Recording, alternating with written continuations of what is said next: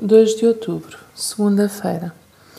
Os discípulos foram e fizeram exatamente o que Jesus lhes tinha mandado. Trouxeram a jumenta e o jumentinho, puseram as suas capas sobre os animais e Jesus sentou-se em cima. Uma grande multidão estendia as suas capas no caminho, enquanto outros cortavam ramos de árvores e os espalhavam pelo chão afora.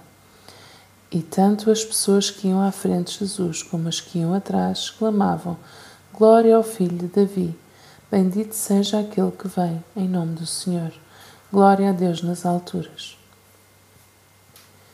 Para dar início à última semana do seu ministério aqui na Terra, Jesus chega a Jerusalém cumprindo com rigor o que tinha sido profetizado centenas de anos antes, em Zacarias 9:9. Jesus foi recebido de acordo com os costumes de recepção de reis, vestidos estendidos, ramos de árvores a servir também de tapete e gritos de saudação.